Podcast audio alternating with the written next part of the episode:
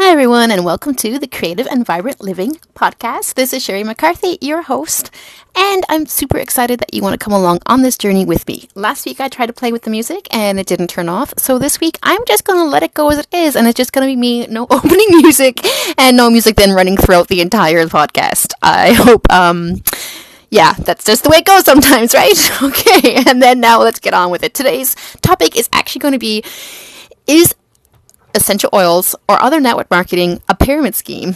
And this is one thing that actually almost made me decide not to sign up um, with my essential oils business. If it wasn't for the fact that, like I said in the previous podcast, that the, my upline mentor is just such an awesome person who fully supports me in everything I do, I definitely wouldn't have been able to do it. But now that I'm actually into this and looking into it and starting to build my business and starting to reach out and learn more about it, I've got a completely different attitude towards this pyramid scheme idea and why people actually think that and how wrong it is. So please listen along, and if you have any doubts or any scared um, scarcity mindset about how this is actually working, um, yeah, I think you'll find this podcast interesting. Do listen. So, like I said before, one thing I was really scared about before I even said yes, and reason why I was never really interested in network marketing beforehand was this whole idea of it being a pyramid scheme. And I can see where people get that idea, especially when it's done wrong. And um, I did start talking to people afterwards when I was still in a little bit of my um, essential oils network marketing closet. In fact, I really only just fully came out last week um, after I made these couple podcasts. I finally started making my first offers, reaching out to people, letting people know that this is what I'm doing now. Super excited and full support, believe it or not. I only had one person who was at all even remotely negative. And I think this is just huge for me because, again, you know, you're so scared, and you find out that actually most people either fully support you or don't care. There's very few people who are actually actively negative. And in complete honesty, I kind of expected this particular person to be a negative person. And so it didn't really surprise me. At the same time, I thought, you know what, this is me breaking past my boundaries, f- trying to help people as well as help myself. And this is the reason why I actually chose doTERRA and why I love doTERRA so much is because um, it was like someone told me doTERRA is a personal development business wrapped up as a network marketing um, essential oils business and that is so completely true and this is something that i find is really wonderful about it and this is why i don't think of it as a pyramid scheme because first off yes it's true you can bring people in and you need in order to build and grow you need to be selling your products but even better is if you have builders with you who are selling their products and bringing in more builders and of course and it goes out now now now and so you kind of do kind of think of this and it might look traditionally like a pyramid scheme. But again, this is a very traditional masculine model way of looking at it. And that's not how I'm looking at it. I'm actually looking at it from much more of a positive, well being, um, just essential, holistic way. And this is so much better. So instead of looking at as, okay, I bring people in to be my builders who grow the business and then I have them bring in people who grow the business, and that's the only way we go. Instead, I'm looking at this as I'm bringing people in to help them live healthy, creative lives. They get to have their own access to financial freedom by using these oils. They get to have um, a much healthier and cleaner environment by using the different products that doTERRA offers. And also, much more importantly, is that I'm bringing them in and I'm helping share all the information I have. So when you come in under Creative and Vibrant Living, you don't just get then the creative essential oils business in a box, which normally is what most people think of when they first think of signing up with uh, a network marketing business.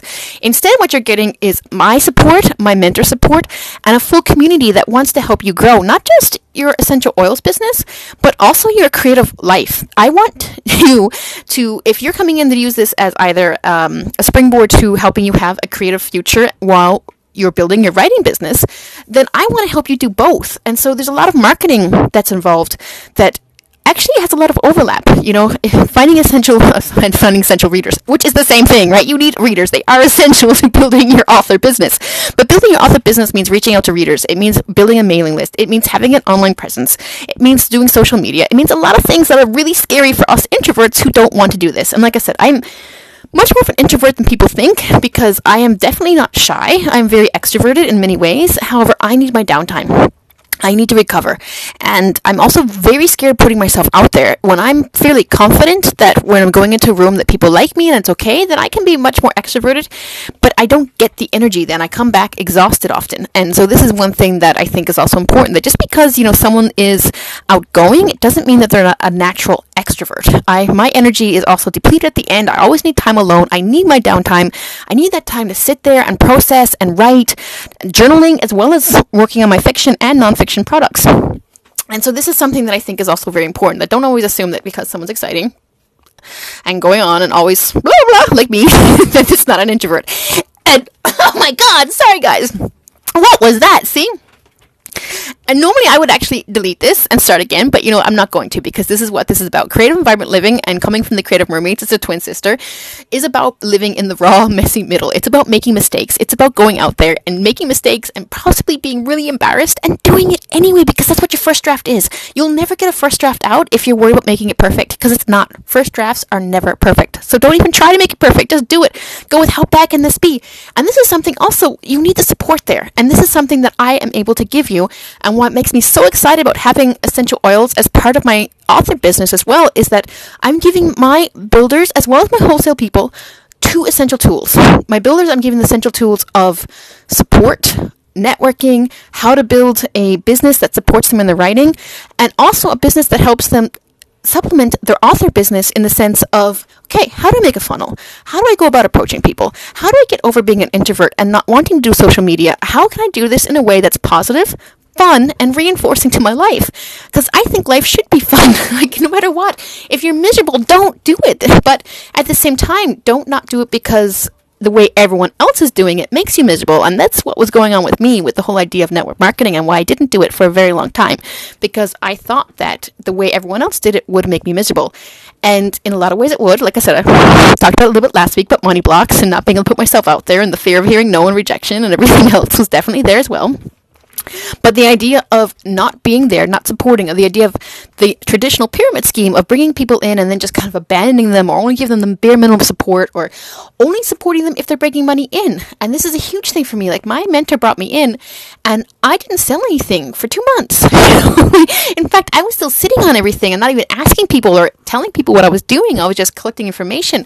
But she also knows me and she supports me. And this is why it's not a pyramid scheme. Rather, I think of something much more circular in that she's investing in me. She knows that I will come out now. I'm hitting the gates. I'm ready to start.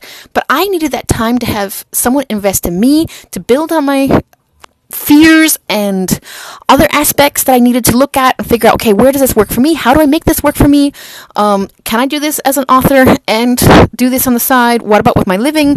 Is this a pyramid scheme? Like all these different fears that I was having, she was able to understand them and she was able to say, you know what, we'll work through these together. She supported me. She started teaching me about funnels and network marketing and also teaching me how some of my author skills would go in, but also how to make this actually improve my author business. So it was actually a really wonderful, holistic complement to each other.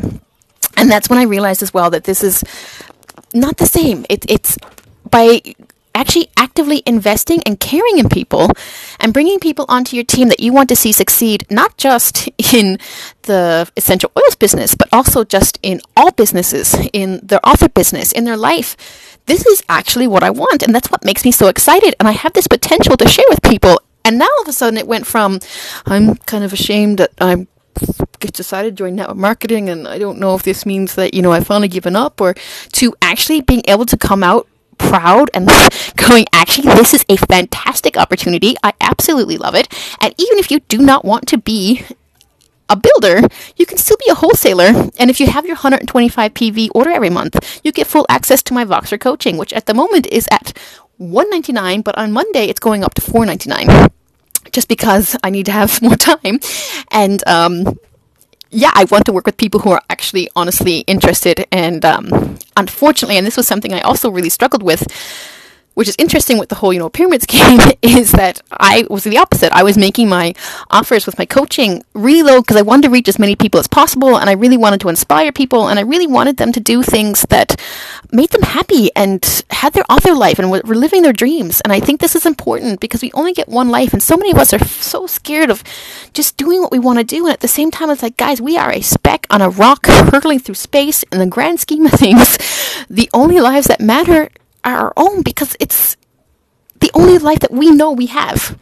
So, you know, embrace it. There's only so much mess you can really honestly do.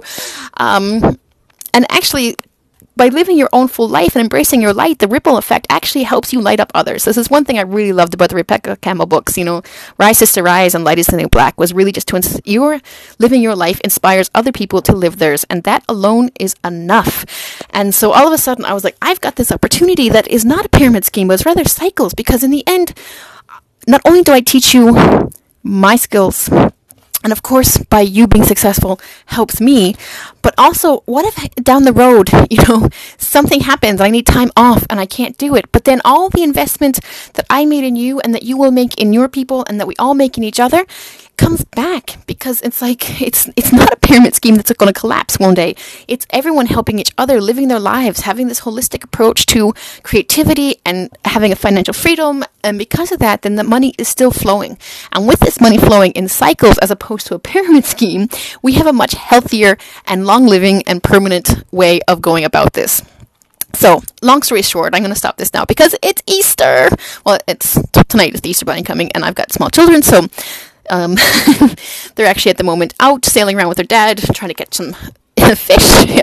Like I said, I live in a boat at the moment. We're in the Caribbean, um, Guadeloupe, and he took them away to get some energy out, but also let me have some time to work. And it's always exciting that we can do this, and that this also this lifestyle. So this, yeah. So, ah, now I'm getting excited. I can't even speak. That this lifestyle actually lets me have this type of life, you know, that I can work when I can work and write when I want to write. And then when I don't have any um, children around, I can speak, you know, like all this. It is. It is a creative and vibrant life, and I fought long and hard to get here again. Um, before children, I think I had, um, I thought I had it down, like I said, but now I realize that having children um, also taught me a lot of humility. It was something I had to go through to realize that um, you know, those who raise none raise the best, and also the best mother, not just in the sense of the children they're raising, but also in the woman they are. And having children really made me realize that it's not that easy. And coming here was a hard won, claw battled experience that I'm really and truly excited and happy about, and that I want to share with other people who are interested. And like I said, it's not a pyramid scheme, it is me investing in you, and my upline investing in me and you. And it's a community, and it's all of us supporting each other and helping each and realizing that this is an abundant universe and there's plenty to go around. And then if something happens, we're all there helping each other, even down the line, because this is why we do this. Because we believe in a happy, healthy life and we don't want toxic chemicals and we not that there's anything wrong with medicine, but that there's other places to start with before we go straight to the hardcore stuff. And the hardcore stuff should be exactly for that the hardcore stuff. Anyway, guys, so that's me ranting a little bit. Um, these things are not scripted. I just kind of like press a button and let them flow. So I'm hoping these do improve with time. But right now, this is me, raw, messy, and real, sharing with you. And um, yeah, together we grow. Thanks, guys.